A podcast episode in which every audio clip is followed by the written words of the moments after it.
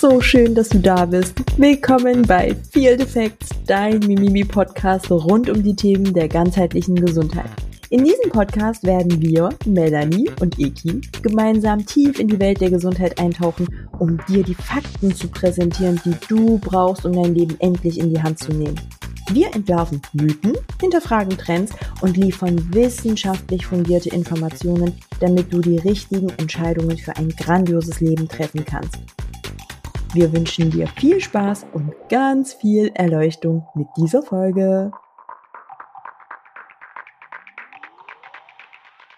Hallo und herzlich willkommen zu einer neuen Folge Field Effects.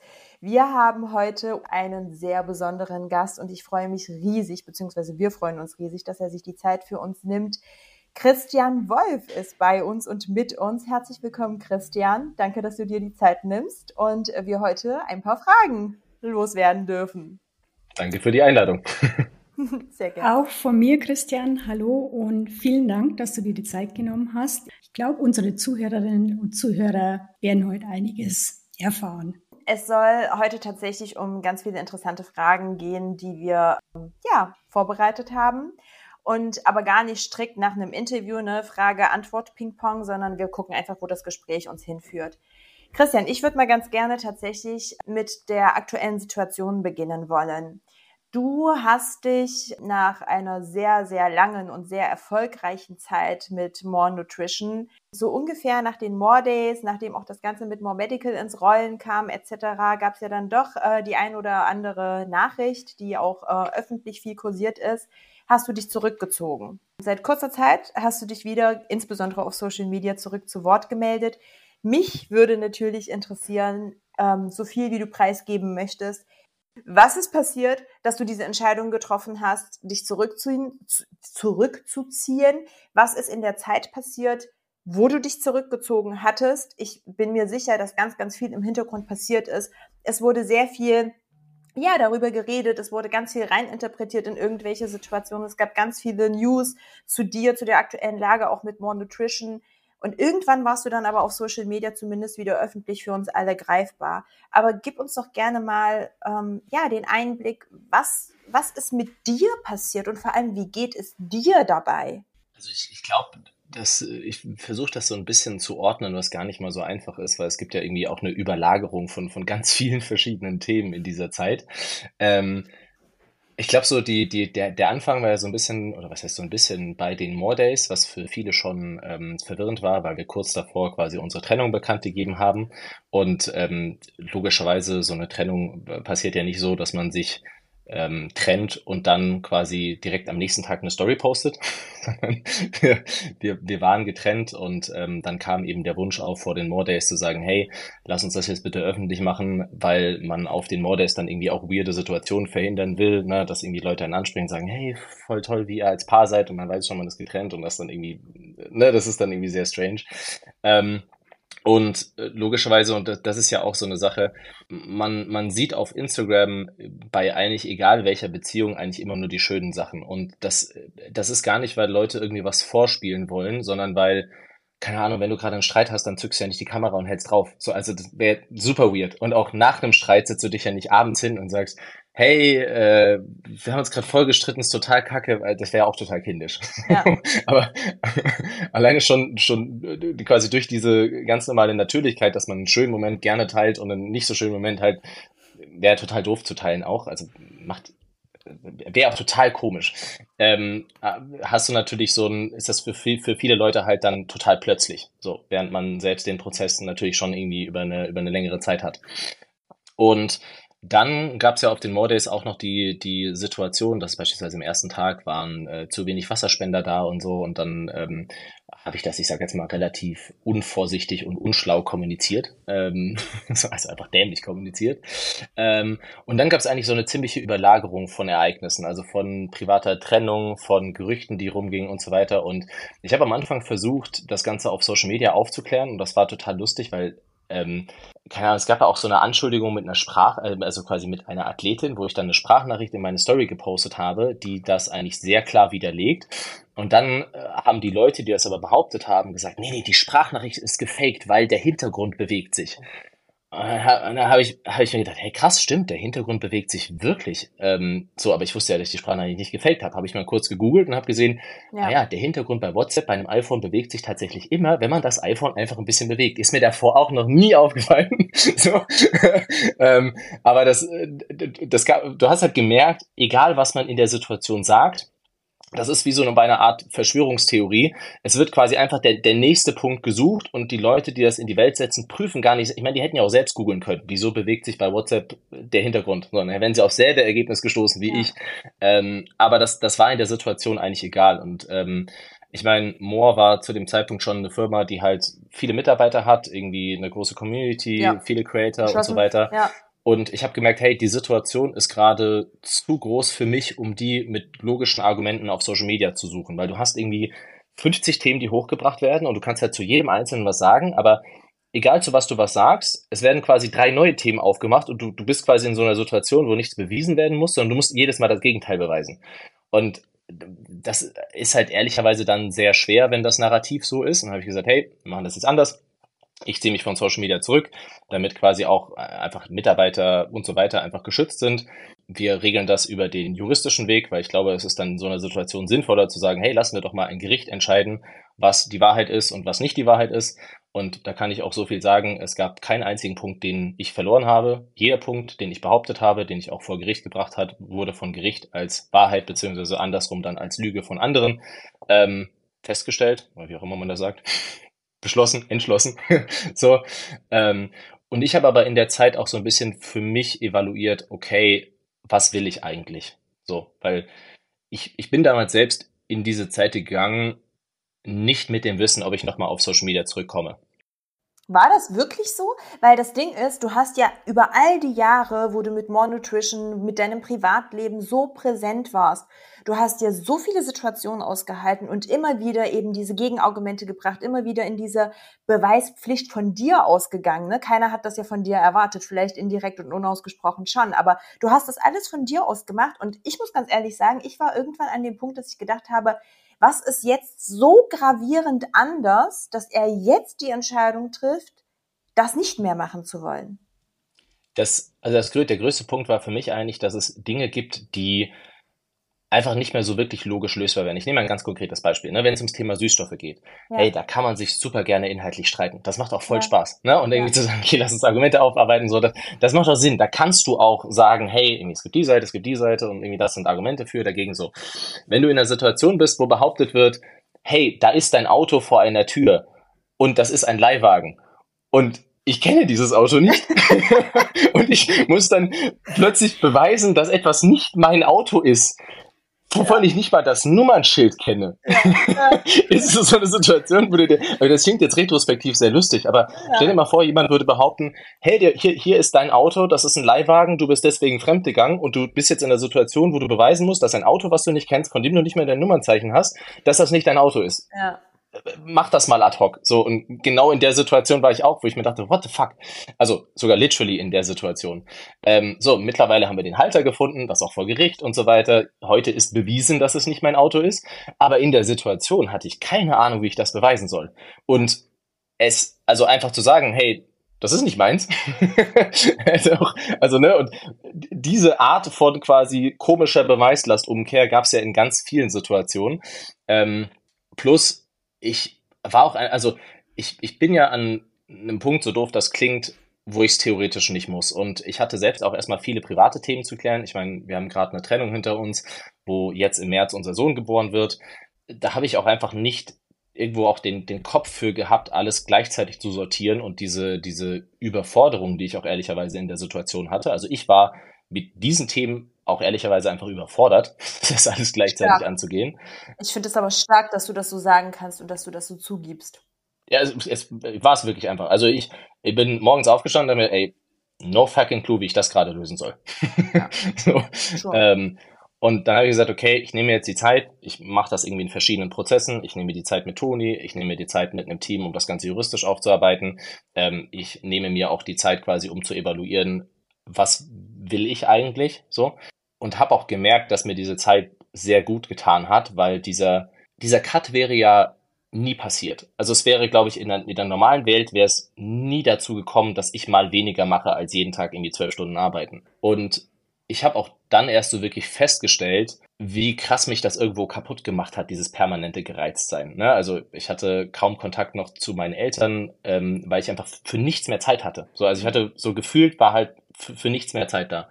Ähm, und dann halt plötzlich ganz viel Zeit zu haben, das wäre sonst nie passiert.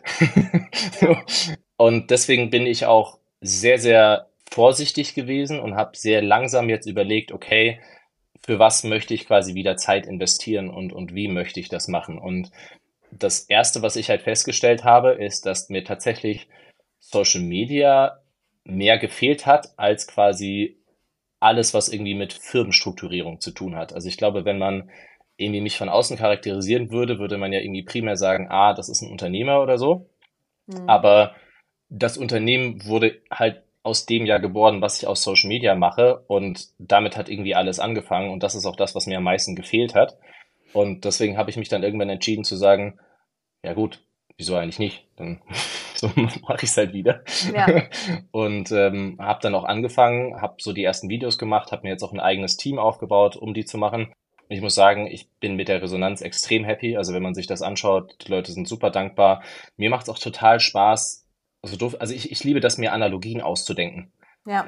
Klingt total weird, aber. Nee, ja, überhaupt nicht, halt weil Spaß. das, ja, das ist halt das Ding, was du die ganze Zeit machst, ne? Aber ähm, einer Frage kannst du mir nicht entkommen. Was Klar. ist in dieser Zwischenzeit passiert, Christian? Also es gibt auch sehr, sehr viele Nachrichten darüber, ne, wie du aktuell zu Moor stehst, beziehungsweise wie das aktuell in der Konstellation ausschaut. Wie ist es wirklich? Magst du uns mal verraten? Weil für, also für mich wirst du, glaube ich, egal wie, wie sich der Weg jetzt in den nächsten Jahren noch ebnet, Moor ist dein Baby, du bist Moor. Also es ist halt, auch wenn es einen eigenen Namen hat, es ist deine Brand. Es wird damit assoziiert werden. Ne? Also ich glaube, nee, da kann sich, da kann sich jeder sonst was aufreißen. Es wird so bleiben. Das Ding ist nur, wie ist es aktuell und ähm, gibt es vielleicht auch einen Ausblick? Ja gut, das, das Problem ist, dass auch wenn es eine unternehmerische Trennung gibt, also ich mache tatsächlich aktuell bei Moore gar nichts, so, mhm. ähm, gibt es natürlich viele Verbandelungen. Also weil das, das, das, das Creator-Team zum Beispiel bei Moore das sind ja alles meine Freunde. So, also und äh, auch als ich nicht auf Social Media war, saß ich bei Jan auf der Couch und wir haben Blödsinn gemacht. So. Ja. Ähm, und genauso ist es ja auch mit, mit vielen Mitarbeitern. Ich meine, klar, in, in den letzten anderthalb Jahren sind, sind viele dazugekommen, die ich dann auch, auch nicht so tief kenne. Aber die Leute, die natürlich am längsten dabei sind, sind Leute, mit denen ich auch gemeinsam in Urlaub fahre. So, das heißt, natürlich ist auch wenn es eine juristische und unternehmerische Trennung gibt, so dass man sich unterhält und dass man Kontakt hat und so weiter, das ist klar. Aber ich persönlich glaube ehrlicherweise nicht, dass ich jemals nochmal komplett in diese zurück, äh, diese Position zurückgehen würde, weil ich, ich kann das nicht halbherzig machen. Und zum Beispiel die, die More Days haben mir halt gezeigt, okay, am Ende, wenn ich full dabei bin, bin ich full auch für alles verantwortlich. Und das ist dann halt so, dass ich in jedem Bereich irgendwo drin setze und mir denke, hey, wir könnten das noch machen, das noch und das läuft irgendwie schlecht und Paketversand und das könnte noch besser werden, ne? Und dann, das war das, was ich geliebt, ha geliebt habe, aber was mich gleichzeitig auch verrückt macht. So. Mhm. Was ich mir schon vorstellen kann, ist zu sagen, okay, ich mache irgendwie wieder ein bisschen Produktentwicklung und sowas, weil das ist dieser, dieser kreative Prozess macht mir total viel Spaß. Und da hatte ich auch viele Ideen in der Zwischenzeit. Und ich meine, Social Media mache ich jetzt gerade sowieso. Aber ich, ich, ich möchte ehrlicherweise nicht mehr diese riesige Verantwortung haben, weil ich also das wäre total dämlich, wenn ich den gleichen Fehler zweimal mache. also, einmal, einmal hat jetzt gereicht. Müssen wir vielleicht nicht nochmal machen. Ist ja auch okay, hat wenn das, man dazu hat das lernt. Weise die Frage beantwortet? Ja. Also ich, ja. ist auch schwierig, die zu beantworten, ja. so quasi als. Nee, es ja. geht tatsächlich eher um den Hintergrund, ne, auch da wieder Gerüchteküche brodelt. Ne? Die einen sagen, er behauptet die ganze Zeit, dass er aus Moor raus ist. Das kann eigentlich um Himmels Willen nicht sein. Er wird mit Sicherheit noch irgendwie drin stecken. Dann sagst du, nein, hey, ich mache gerade wirklich nichts dafür.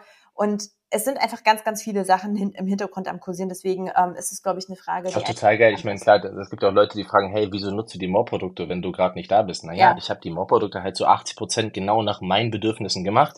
Ähm, so, also ist, ja, ist ja irgendwo logisch, dass wenn ich, also die, die Firma hat ja bisher immer nur funktioniert, weil ich mir dachte, hey, ich finde das irgendwie cool und hätte das gerne. Ja. Dann haben wir das mit einem Team umgesetzt und haben halt irgendwie andere Leute auch gesagt, stimmt, das finde ich irgendwie auch cool, wenn wir das auch haben. Ähm, nur weil ich das jetzt nicht mehr mache, finde ich ja die Sachen immer noch geil. Ja, so, und ehrlicherweise, ja. es gab auch eine Zeit, wo ich mir, wo ich mir so, so, so ein bisschen auch emotional mich auch distanzieren wollte und so und mir überlegt habe, hm, so, und ich habe auch viel getestet. Aber ich will mich ja auch nicht quälen. so, also, das ist relativ doof, aber naja, das ist, das ist aber wirklich so, ne? Also Mel, ich weiß, dass du gerade schon auf Kohle sitzt, ne? ich übergebe dir gleich das Wort, aber das ist so, das sage ich jetzt wirklich nicht, Christian, ne? Ich glaube, das hörst du hundertmal am Tag, aber es gibt einfach keine Produkte, die über Moor gehen. Wirklich seit Tag eins, ich bin treue Kundin, hier steht alles voll, ich bin gerade auf Reisen, ich bin gerade auf, äh, in Spanien, hier steht alles voll, voll mit Moor-Produkten. Als wir gestern den Koffer aufgemacht haben, da fällt erstmal die ganze Zeit ein Pulver und ein Supplement nach dem anderen raus es ist einfach so. Ihr habt geschmacklich wirklich den Markt revolutioniert. Gerade was ich meine, ich kann ja, also ich kann zum Beispiel, ich hatte, ich hatte die letzten Jahre, äh, also vielleicht um das kurz aufzuzäumen, ähm, es ist ja, das, das habe ich lustigerweise auch in der, in der Zwischenzeit, als ich weg war, habe ich so, einen, so einen Podcast von Robert Sapolsky gehört, so einem mhm. der bekanntesten Evolutionsbiologen.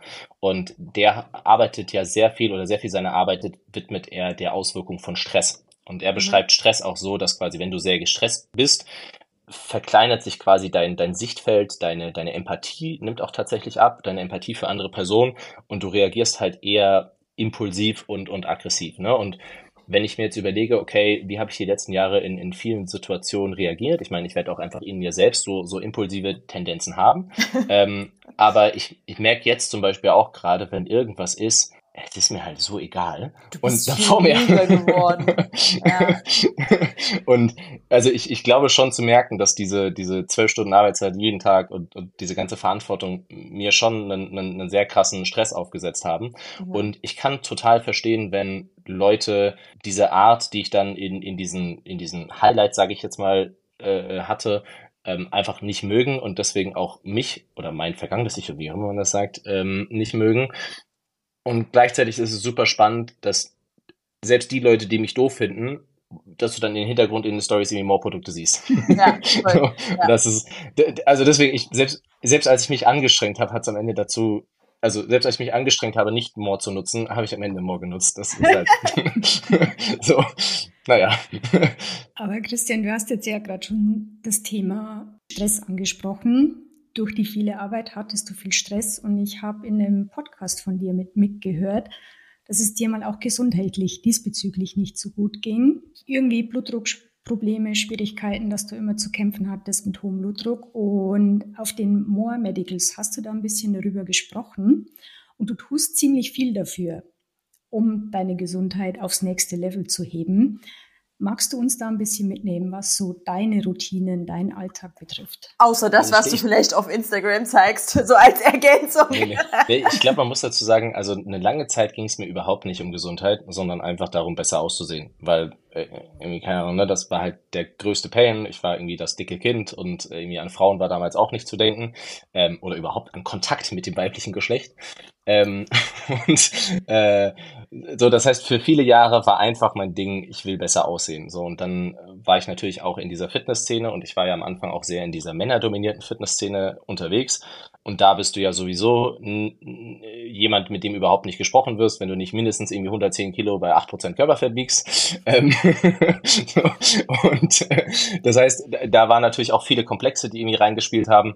Und ähm, ich mache ja seit ich irgendwie roundabout 20 bin eine, eine Ersatztherapie mit Testosteron, weil ich damals tatsächlich halt einen Nudel hatte und habe dann aber halt auch rumexperimentiert mit allem möglichen Zeug, weil mir Gesundheit halt egal war. Also ich habe verschiedene Androgene ausprobiert, ähm, hat alles nicht sonderlich viel gebracht leider. Also ich habe da nicht die beste Genetik, aber ich, ich wollte halt diesen, diesen Komplex irgendwie ausmerzen, zu sagen, okay, ich will halt irgendwie auch zu den breiten Dudes da gehören irgendwann habe ich festgestellt, das wird alles nix, ich muss das lassen.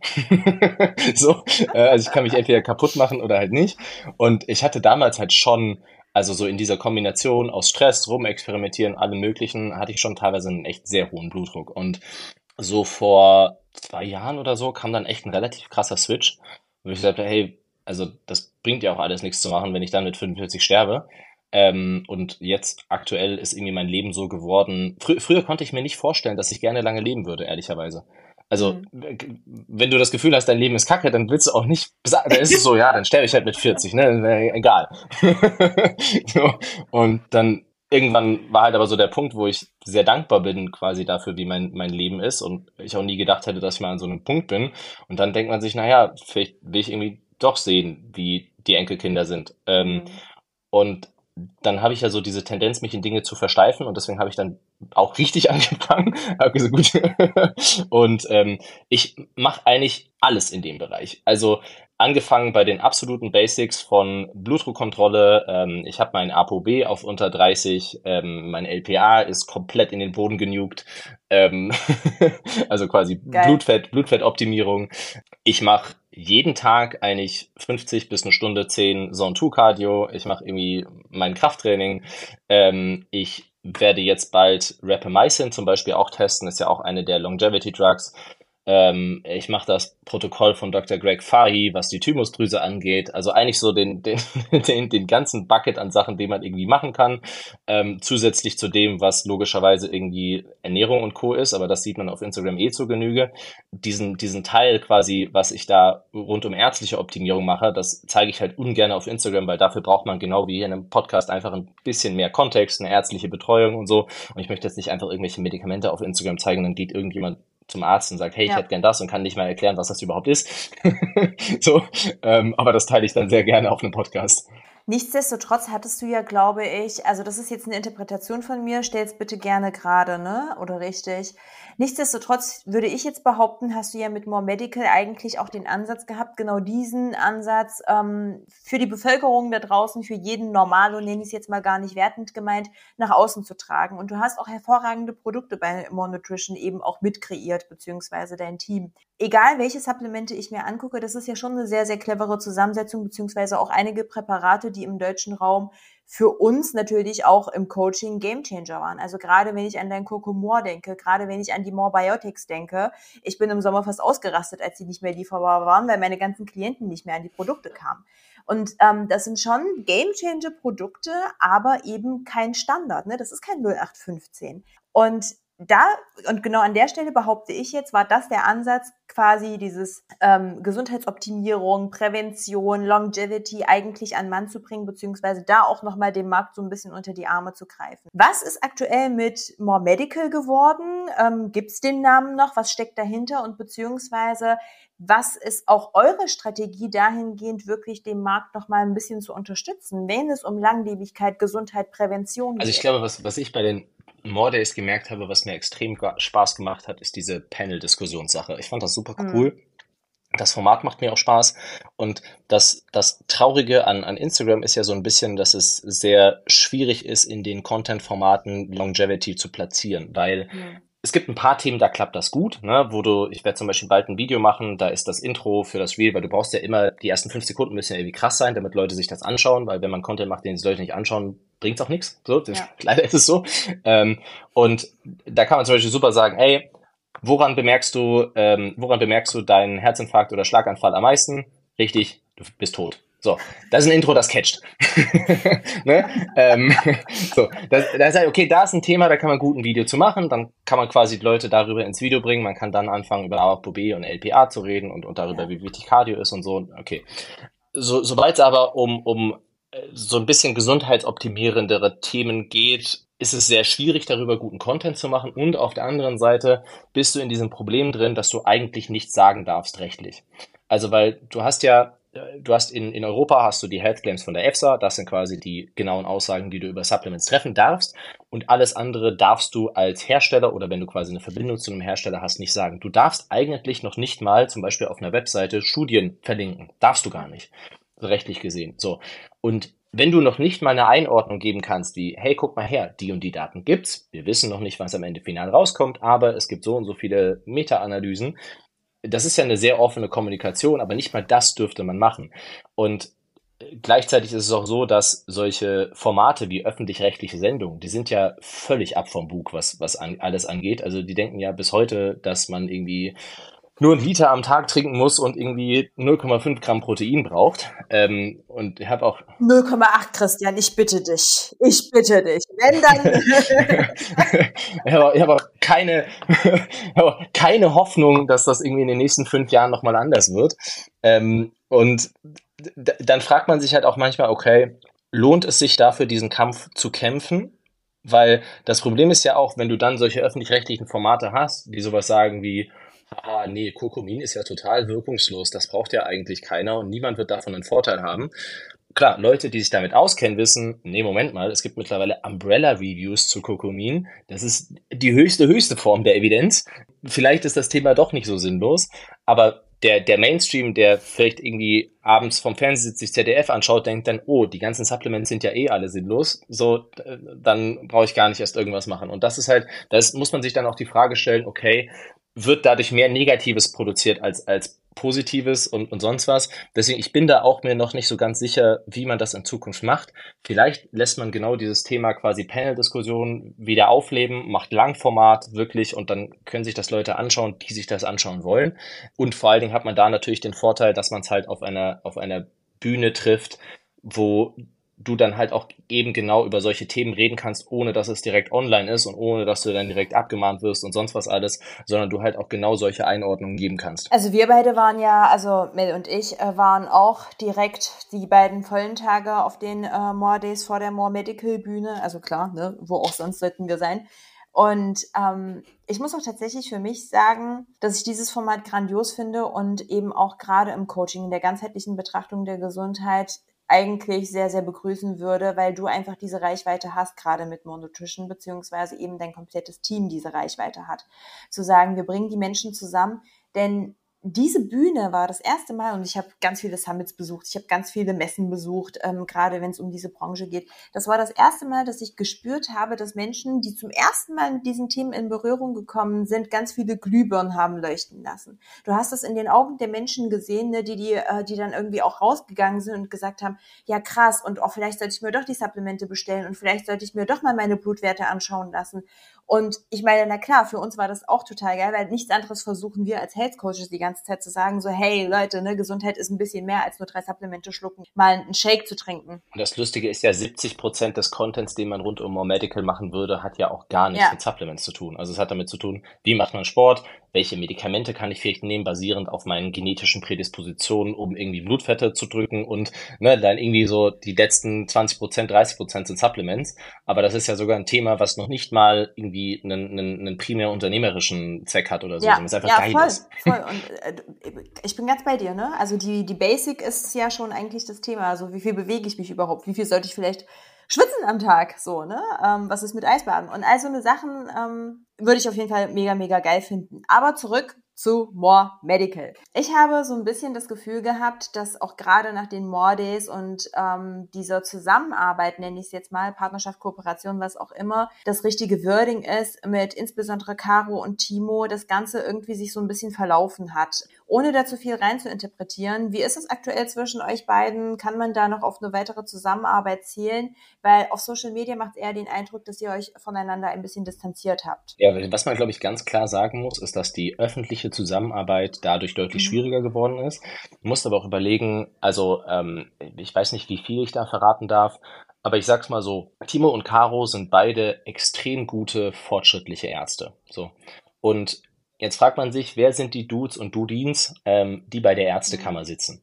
Das ist genau das Gegenteil davon. Das sind die Leute, die sich seit 80 Jahren nicht weitergebildet haben sowieso kurz vorm Austritt sind und die es ganz, ganz, ganz kacke fanden, dass es junge, neue Mediziner gibt, die darüber reden, wie viel im Medizinstudium auch nicht beigebracht wird, die darüber reden, dass es nicht nur Arzneimittel gibt, die darüber reden, dass es Probleme in dem Medizinsystem gibt, dass die Leute oder die Ärzte zu wenig Zeit haben und quasi eigentlich alle Painpoints ansprechen. Weil wenn, wenn du ein richtig guter Arzt bist, siehst du ja, wie viel ja. schief läuft so, und wie viel man eigentlich verändern müsste. Und das ist ja genau das Gegenteil von dem, was die Ärztekammer ist. So, ich glaube, so viel kann ich dazu verraten, was es dann halt auch für Probleme gab und wieso ich es also Timo und Caro und ich haben öfters geredet und haben dann auch die Entscheidung getroffen zu sagen, hey, lass uns das öffentlich bitte mal ein bisschen chillig machen, weil genau solche Leute sonst halt ihre veralteten Sichtweisen und Denkweisen wieder nach vorne bringen wollen. Ähm, auf der anderen Seite glaube ich aber auch, sie können es nicht verhindern. A, weil sie sowieso sterben irgendwann und so wie manche aus der Ärztekammer sich verhalten, auch eher ein bisschen früher, als sie vielleicht müssten. Und dann hast du halt dieses Thema, dass, dass heute in der jungen Generation können sie nicht mehr aufhalten, dass Leute sich mehr mit Ernährung beschäftigen. Ich sehe mittlerweile so viele Medizinstudenten auf Instagram, die so krass weit sind, was ich extrem spannend finde. Das heißt, vielleicht wurde die Entwicklung durch diese, durch diese aktuell nicht öffentliche Zusammenarbeit etwas verzögert, aber der Prozess ist gestartet und der lässt sich auch ja. nicht aufhalten. Ja. und da, da müssen wir nur fünf bis zehn Jahre warten und du wirst die ganzen Leute, die jetzt gerade im Medizinstudium sind, die auch Social Media haben, die sich auch darüber weiterbilden, die genau solche Sachen alle mitkriegen, die werden dann halt quasi in, in die Ärzteschaft eintreten und das wird richtig spannend. Ja, das glaube ich auch. Also ich sehe es selber bei der Heilpraktika-Ausprüfung, wie du schon sagst, da sitzt ein Amtsarzt vor dir, der schon kurz vor der Verwesung ist und du musst da einen Stiefel runterbeten, der sowas von veraltet ist. Und ich mir immer denke, nee, ich würde es in der Praxis nie so machen. Nie. Und das ist eigentlich traurig. Ich hatte zum Beispiel, also der, der Nico, der den Produktbereich bei Moore leitet, ähm, der hat mir erzählt, dass er bei seinem Kardiologen war und ähm, er wollte seinen ApoB-Wert checken lassen. Und der Kardiologe ist wohl ein renommierter Kardiologe. Und dann hat er zu Nico gesagt, nee, er glaubt nicht an ApoB, er schaut sich nur LDL an. Eine Aussage, die in sich, also für, für die Leute, die zuhören und das nicht kennen, ähm, ApoB umfasst auch die Anzahl an LDL-Partikeln. Also quasi zu sagen, man mag ApoB nicht, aber man macht LDL, ergibt irgendwie in sich schon keinen Sinn. und mittlerweile hat jetzt auch, also die, die, offizielle Guideline aus den USA hat mittlerweile auch als äh, ApoB als primären äh, Wert an, anerkannt, was sehr schön ist. Aber das ist halt schon, schon spannend quasi, was da für ein Generationenunterschied ist und, und wie viel da jetzt noch kommen wird. Aber ich finde es schön, dass man merkt, dass was passiert. Du bewirbst ja momentan auf Instagram wieder dein Wolfsproteinfasten. Ich hätte da ein bisschen Kritik anzubringen, Christian. Bitte. Es ist ja so, du propagierst oder bewirbst ja, die Menschen sollen Eiweiß essen, was ja gut ist, weil sie eh viel zu wenig essen. Was mich da ein bisschen stört und triggert, ist, dass mir geht dieser Bezug von Fett auf die Frauengesundheit oder der Bezug von Fett auf die Frauengesundheit ein bisschen ab, was mir da fehlt also man, man, man muss vielleicht sagen, die, die Idee hinter Wolfsproteinfasten ist, was ist die einfachste Art und Weise, dass Leute verstehen, wie grundlegend eine Diät funktioniert und sie implementieren und sie quasi direkt anfangen können. Und logischerweise gehen da ganz viele Graubereiche verloren, weil das ist ja immer das Problem, wenn du sagst, du willst etwas so einfach und so effektiv wie möglich machen, hast du viel an, an Komplexität, was verloren geht. Weil klar, ich könnte auch noch sagen, hey, bitte achtet auch noch darauf, ein Gramm Fett zu essen und achtet bitte auch noch auf euer Obst und Gemüse und achtet bitte auch noch darauf, dass ihr, ne, also, also das sind alles richtige Sachen, aber quasi je, je komplexer etwas macht, desto schwieriger haben es die Leute ja anzufangen. Und was ich über die letzten Jahre einfach extrem gemerkt habe, ist, wenn du es schaffen willst, dass Leute sich überhaupt erstmal mit dem Thema beschäftigen, müssen sie so in, in der ersten, in den ersten zwei Wochen müssen sie Erfolge sehen. Und sie müssen in den ersten zwei Wochen auch möglichst einfach nicht komplett auf den falschen Pfad gesetzt werden. Und da ist halt die Frage, okay, was ist irgendwie wichtig, um direkt Erfolge zu sehen und damit du schon mal auf dem richtigen Pfad an sich bist, Kaloriendefizit und Protein. Wunderbar. So, deswegen, deswegen rede ich auch nicht direkt darüber, hey, bitte achte noch bei den Mahlzeiten auf Obst und achte noch auf Gemüse, sondern, okay, Kalorien und Protein, damit fangt ihr erstmal an. Und die Hoffnung ist dann halt zu sagen, dass Leute das starten, merken, hier passiert was und dann dieses, dieses Gefühl haben, geil, ich kann meinen Körper verändern, jetzt schaue ich mir doch mal an, was, was noch so wichtig ist. Und das Konzept ist ja auch für Leute, die sehr im Mainstream sind, konzipiert. Und ich habe die Vermutung, wenn ich mir so die, die Verzehrstudien anschaue, dass die, die typischen Deutschen in ihren Mahlzeiten jetzt nicht quasi im ersten Schritt viel zu wenig Fett haben. Ich glaube, das kommt auch sehr auf die Bubble an. Klar, wenn man in so einer, in so einer Fitness-Bubble, sage ich jetzt mal, ist, wo Leute sich schon extrem viel auseinandersetzen, klar, da wird es Leute geben, die da einfach so ein bisschen Probleme haben. Aber wenn ich quasi sage, hey, ich nehme eine Person von der Straße und die macht jetzt das erste Mal was, dann wird sie wahrscheinlich automatisch schon wahrscheinlich sogar eher noch zu viel Fett in den Mahlzeiten drin haben und auch die falschen Fettquellen und so. Und fast kein Eiweiß. also grundlegend, ne? genau, will ich, will ich die zum Starten bringen. Und ähm, das ist ja auch das Spannende an Intermittent Fasting. Also Intermittent Fasting ist ja eins der Diätkonzepte, was sich bis heute extrem gut hält. Und was, was sehr viele Leute machen, wieso? Weil es so einfach umsetzbar ist. Na, also ich würde mal sagen, von mhm. den Mainstream-Konzepten ist es wahrscheinlich das erfolgreichste. Und genau das war die Idee dahinter zu sagen, okay, was ist der größte Painpoint von Intermittent Fasting? Zu wenig Protein im Mainstream. Okay, lass uns das fixen, indem wir sagen Intermittent Fasting plus Protein, in der Hoffnung, dass sehr viele Leute darüber erstmal verstehen, was sie grundsätzlich machen wollen. Und ich würde mal sagen, das hat sich bisher ganz gut bewahrheitet, weil ich einfach merke, dass sehr viele Leute genau darüber anfangen. Und ähm, ja, ne, deswegen zeige ich ja dann auch irgendwie Mahlzeiten und Co., dass man halt schon irgendwie anfängt, dann noch auf Lebensmittelqualität zu achten und irgendwie Fette und auch so Gemüse. Und so, aber man, man kann, also du kannst bestimmt 200 Sachen nennen, die man noch quasi als Sätze hinzufügen könnte zu, äh, zu, hey, isst zwei Mahlzeiten, zwei Proteinshakes. Weil klar, das ist ja. auf die absolute Basis runtergebrochen. Ne, und zu einem gesunden Lebensstil fehlen da noch 500 Sachen. Aber es ist ein guter Anfang. Aber das ist halt genau das Thema, ne? Du kriegst halt den Mainstream nicht mit anderen Fakten. Und ich erlebe das eben auch, gerade wenn du halt nach rechts und links guckst, die Menschen, die kriegen dann halt irgendwie mit, dass du gerade, egal ob jetzt Wolfsproteinfasten oder Moorproteinfasten oder was auch immer, viel auf Proteine setzen. Und es ist einfach schon mal ein riesen, riesen Schritt, gerade auf diesem Markt, die Menschen überhaupt dazu äh, zu bringen, zu verstehen, dass Proteine verdammt wichtig sind. Und dann kommt halt der Rest peu à peu. Was finde ich immer viel zu kurz kommt, nicht weil du das zu wenig machst, weil du machst das. Du hast das auch früher schon gemacht. Aber die Menschen hören halt nur das, was sie hören wollen, beziehungsweise wenn es nur so einfach ist, dass sie es verstehen können. Du sagst ja auch immer wieder, Leute, das ist kein Ersatz für natürliche Lebensmittel. Guckt, dass ihr auch das und das esst. Gönnt euch auch mal das und das. Verbietet euch nicht alles, etc. pp. Wenn man sieht, was ich auch esse, ne? ich esse jeden Tag, ich esse jeden Tag Gemüse, ich esse jeden Tag Fleisch, ich esse jeden Tag Eier, ne? also ich, esse jeden Tag Nüsse. so, also ich, ich hoffe auch dadurch einfach einen Effekt zu haben, dass man einfach sieht, ah, der ernährt sich jetzt dann nicht die ganze Zeit von Burgern. Genau, genau, genau. Aber ähm, das ist halt dieser Punkt mit dem Mainstream und ähm, ich finde, es ist einfach schon eine große Arbeit, die Menschen überhaupt dahin zu bekommen, wie gesagt, zu verstehen, dass Protein wichtig ist. Ja, und, und ganz ehrlich, man muss auch akzeptieren, dass es einfach Leute gibt, die sagen, hey, ich will halt jeden Tag Burger essen und ich will sonst nicht groß auf meine Mahlzeiten achten. Was kann ich trotzdem machen, damit ich halt nicht im maximalen Übergewicht ende? Ja. Ne? Und äh, ich meine, wenn wir uns das gesellschaftlich anschauen, würden wir ja schon extrem viel Mehrwert haben, wenn einfach alle Leute, die übergewichtig sind, nicht irgendwie plötzlich perfekt gesund sind, sondern einfach nur weniger übergewichtig sind. Dadurch sind sie ja automatisch also, gesünder. genau, gar nicht so sehr, hey, du irgendwie drei Stunden so ein Tu-Cardio und achte auf Nüsse und achte auf dies und auf das, sondern einfach nicht mehr so ganz übergewichtig. So, das hätte ja schon einen riesigen Effekt, wahrscheinlich sogar den größten Effekt, den man schaffen kann. Und genau deswegen versuche ich quasi, ich versuche nicht alles zu optimieren, das mache ich gerne bei mir, sondern erstmal, hey, lass uns mal irgendwie Biggest Bang for your Buck schaffen.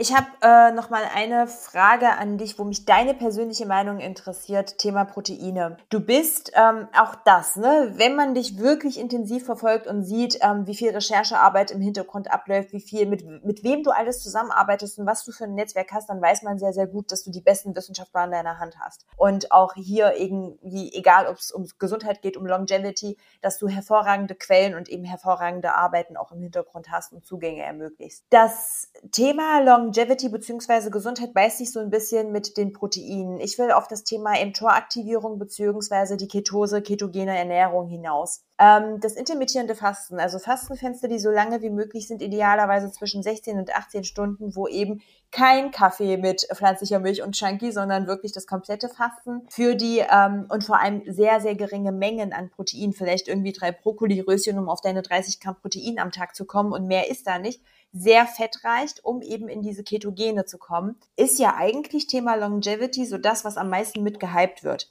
Im Gegenzug dazu, beziehungsweise die Frage ist, ist es überhaupt ein Gegenzug, steht ja wirklich, wir wissen, wie wichtig Proteine sind für den Muskelerhalt, für die gesunde Knochengesundheit, ähm, für die gesunde Knochengesundheit, you know what I mean.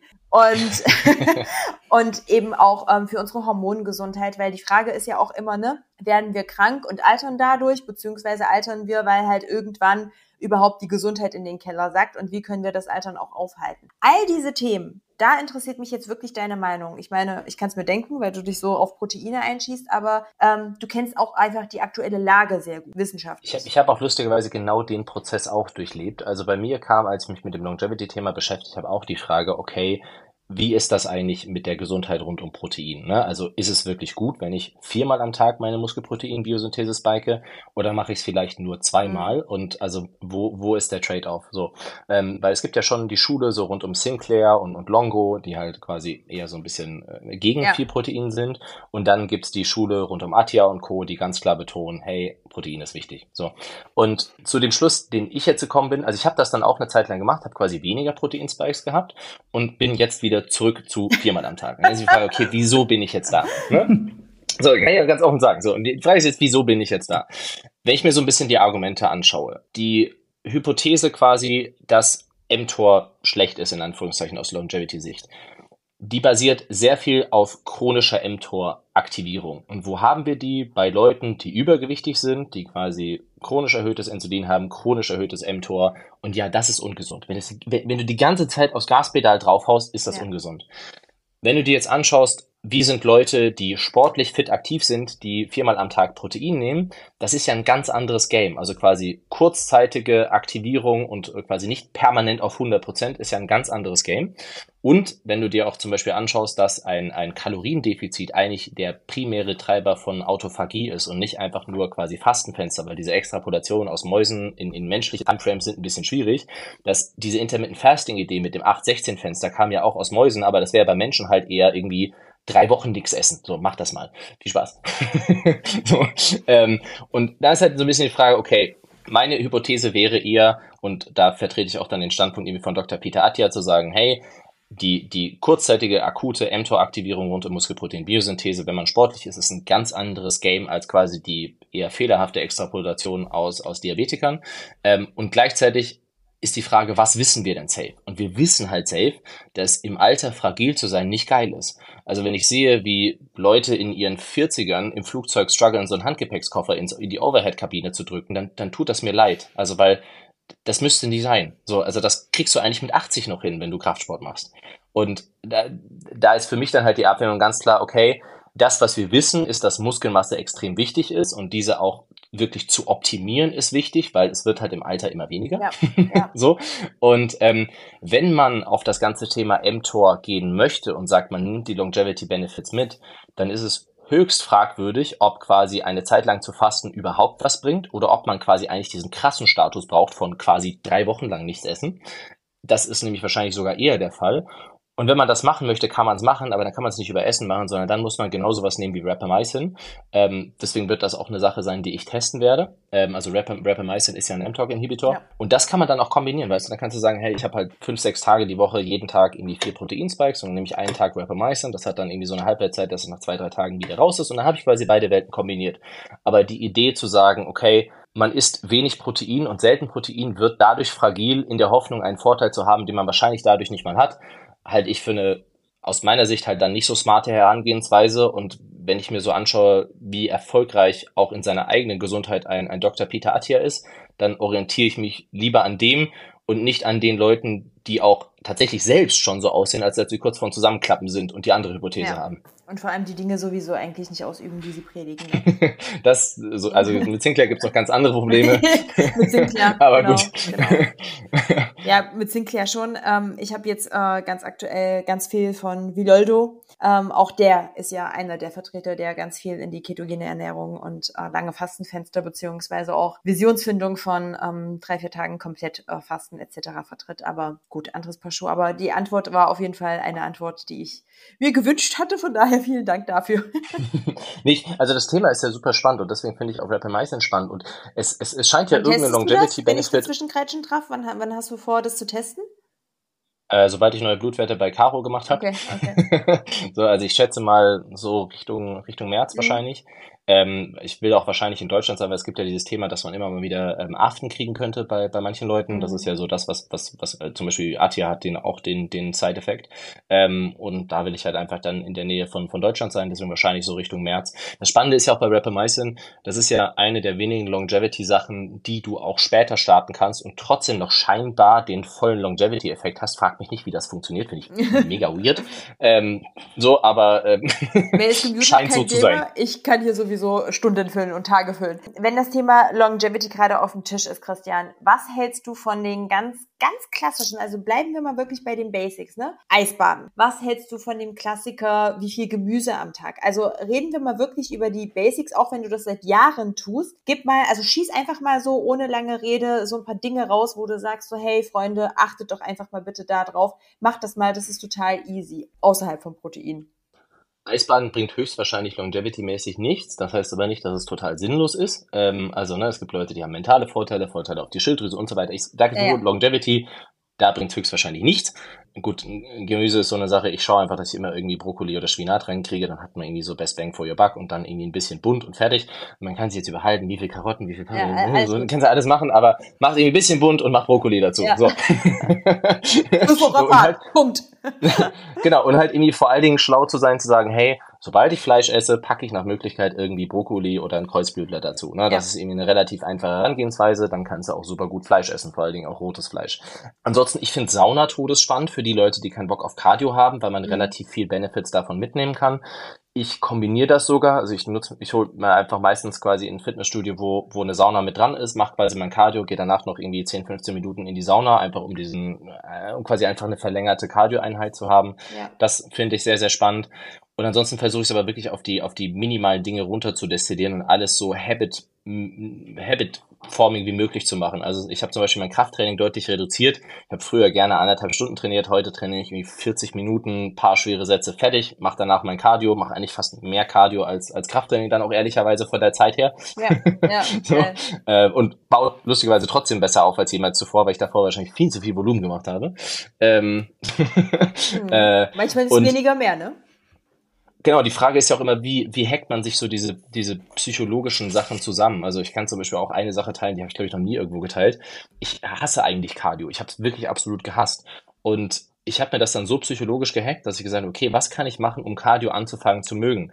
Habe dann lustigerweise in der Zeit viele, viele Podcasts gehört von auch von äh, Matia zum Beispiel rund um Nikotin und habe mir dann Nikotin-Kaugummis geholt und habe gesagt, hey, Cardio wird kombiniert mit einem Nikotin-Kaugummi, habe plötzlich dieses positive Gefühl mit dem Cardio assoziiert. Jetzt denken sich Leute, oh mein Gott, das ist ja total ungesund. Ich will keine Werbung für Nikotin-Kaugummis machen, aber nur FYI, Nikotin-Kaugummis sind was ganz anderes als eine Zigarette von der Wirkung. Also Zigarette, super kacke, Nikotin-Kaugummis eher vergleichbar mit Koffein. So, das ja, ist grobe, ja. grobe Einordnung. Soll jetzt keine Nikotin-Werbung sein, habe ich auch logischerweise nichts von, aber ja. ne, dass man so ein bisschen verstehen kann. Und äh, ne, ich, ich denke halt sehr viel über solche Sachen nach, wie ich mir quasi die größten Dinge so einfach machen kann wie möglich. Und mittlerweile liebe ich mein Cardio. also es hat funktioniert. ähm, und äh, das kann man halt auch eher mal am Nachmittag machen, weil die Halbwertszeit von Nikotin auch eine ganz viel kürzere ist als bei Koffein. Also Koffein sind ja irgendwie sechs Stunden, Nikotin ist eine halbe Stunde. Das heißt auch, kann man irgendwie eher mal bei einer Abendseinheit machen. So, und das, das sind, also Blutdruck zu kontrollieren, Blutfette zu optimieren, Cardio einzubauen und ehrlicherweise auch viel Mentales, was die letzten Monate passiert ist. Das sind eigentlich so die größten Sachen. Also, dass ich auch einfach viel weniger Stress habe. Vor allem, wenn du es nicht hinbekommst, viel weniger Stress zu haben. Ich weiß nicht, ob du das, äh, ob du an dem Punkt mitgehen würdest. Ich bin, egal ob das in Form von Supplementen oder von Ernährung ist, Antioxidantien ohne Ende. Ich finde, dass wir einfach an unserer ja, genau. lustigerweise genau. hier das Aschwa auch stehen. das nehme ich tatsächlich religiös. Also Antioxidantien ohne Ende und äh, Ashwa, Rodio, also es gibt ja ganz, ganz, ganz, ganz viel, was wir für unsere Nebennierenrinde tun können, aber wir können einfach Stress nicht meiden. Ne? Also ganz oft erlebe ich das auch, das, auch bei mir. Ich habe letzte Woche erst gesagt, so, oh Mensch, warum habe ich hier gerade körperliche Symptome? Ich bin doch gerade tief und entspannt. Ja, nix ist. So im Hintergrund rödelt und rattert die ganze Zeit und wenn wir Stress nicht vermeiden können, dann können wir sehr, sehr viel tun, um das eben so ein bisschen abzuperformen. Und ich denke, das ist einfach der Punkt, den wir angehen sollten. Dir fällt ja, gerade noch was, was ein. Finde, Ja, genau, also das, das, das, das ist sehr philosophisch, psychologisch, aber hat einen super krassen Impact, das eigene Framing von Stress. Also es gibt ja, es gibt ja schon Daten quasi, wo du anschaust, okay, wie, wie sind gestresste Leute und wie verhalten sich die? Und du hast zum Beispiel bei, bei Leuten, die eigentlich dasselbe Level von Stress erleben, aber den Stress anders in ihrem Kopf geframed haben, auch andere physiologische Auswirkungen. Ähm, und halt weniger negative oder sogar neutrale physiologische Auswirkungen von Stress. Mhm. Und diese, diese Selbstgeschichte, die man sie er, sich erzählt, ist ja super wichtig. Ich meine, die letzten Monate hätten theoretisch super schlimm für mich sein können. So. Mir ging es aber super gut, weil ich einfach so framing-mäßig in meinem Kopf ganz gut, ganz gut klarkomme und auch, ähm, ich habe das Anfang des Jahres auch gesagt, für die Leute, die jetzt zum Beispiel anfangen wollen abzunehmen, im Sinne von, hey, es ist okay, wenn du gerade sagst, ich bin unzufrieden mit meinem Körper und ich will was verändern das ist okay, das so zu acknowledgen. aber man muss nicht diese Kette hinten raus haben von, deswegen bin ich ein Versager und, und deswegen bin ich so schlecht und so weiter, sondern es ist halt einfach so. Ich fühle mich einfach gerade ein bisschen unwohl, dann tue ich halt was dagegen. Und, ja. sehr, sehr, sehr viel von dieser Selbstgeschichte, die man sich erzählt und, und, und wie man sich framet, da, damit kann man sehr, sehr, sehr viel machen, je nachdem, wie sich quasi Stress auf einen auswirkt. Aber ich glaube auch, das ist der Grund, wir suchen oft für Problem, Lösungen für Probleme, die eigentlich gar nicht da sind, weil es so einfach wäre. Einfach anfangen, machen, dann ist ein Tag dabei, okay, shit happens, dann funktioniert es halt nicht so gut. Dafür läuft es am nächsten Tag wieder besser. Ja, und viele Leute konzentrieren sich auch auf das, was sie nicht machen wollen, anstatt auf das, was sie machen können. Also das menschliche Gehirn funktioniert ja nicht so, dass wir wir haben irgendwie eine Routine von, keine Ahnung, ich hole mir nach dem Bäcker immer irgendwie zu, äh, nach, nach, der Uni immer zu viele, keine Ahnung, Teilchen beim Bäcker und esse die. Und dann versuchen Leute zu sagen, ja, ab jetzt höre ich auf damit. So, äh, anstatt, und, und das muss man einfach wissen, sowas funktioniert nicht. Also äh, sich quasi zu versuchen, Dinge abzugewöhnen, funktioniert sehr schlecht. Man sollte lieber einfach überlegen, okay, was kann ich mir angewöhnen? Keine Ahnung, ich laufe einen anderen Weg oder ich laufe mit einer Freundin irgendwie oder ich fahre Fahrrad oder also ne, also mehr darauf zu konzentrieren, was man quasi positiv verändern und machen kann, anstatt sich fertig zu machen für Dinge, die man nicht machen möchte. Ja.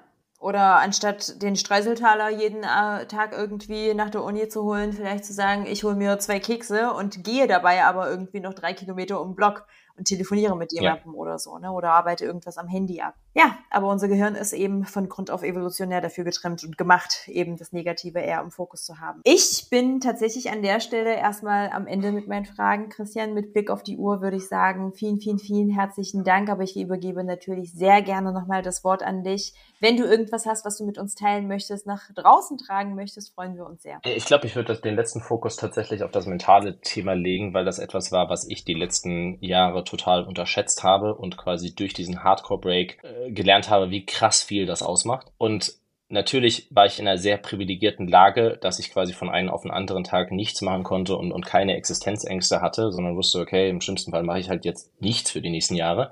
Da sind natürlich viele Leute nicht, aber was, was ich einfach da gelernt habe, ist, sich überhaupt mal damit zu beschäftigen, was innerlich in einem, ich meine, ich hätte diesen Break wahrscheinlich gar nicht gebraucht und auch nicht mitunter verursacht, hätte ich mich früher damit auseinandergesetzt, was, also was heißt ein bisschen mentale Gesundheit bedeutet und, und äh, wie sich das auch bei mir auswirkt. So, ich habe es auf die harte Tour quasi mitbekommen, aber wenn man, wenn man die Chance hat, das zu tun und mal in sich hineinzuhören, sollte man sich vielleicht, bevor man irgendwie eine Serie anschaut oder so, sich eher auch die Zeit mal nehmen und sich mit solchen Themen beschäftigen. Es ist nicht nur Hokuspokus.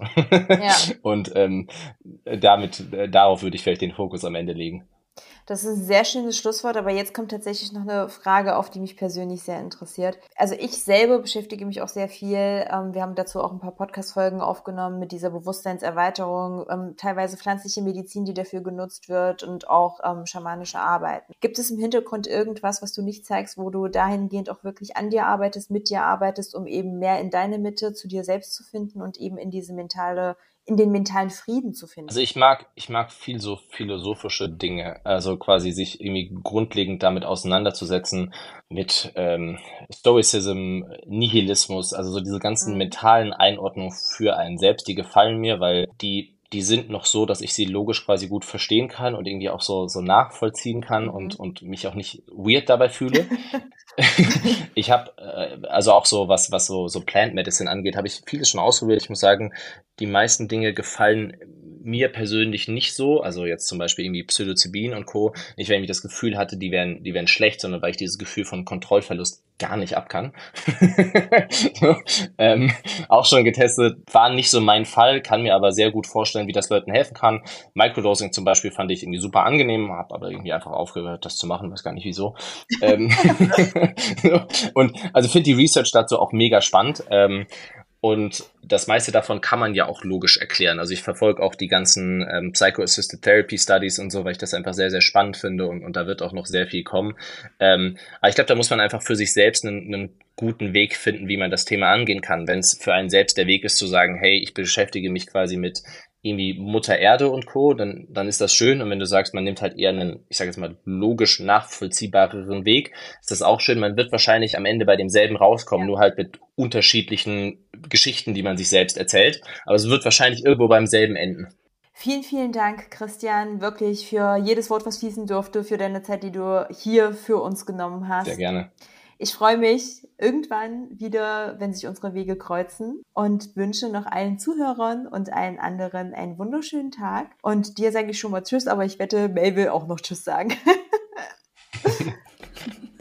Ich überlege es mir noch nie. Vielen Dank, Christian, dass du so offen und ehrlich warst. Äh, mir hat es riesig Spaß gemacht, äh, die knappe Stunde jetzt mit dir. Und hoffe, die Wege kreuzen sich bald wieder. Ja, sehr, sehr gerne. thank you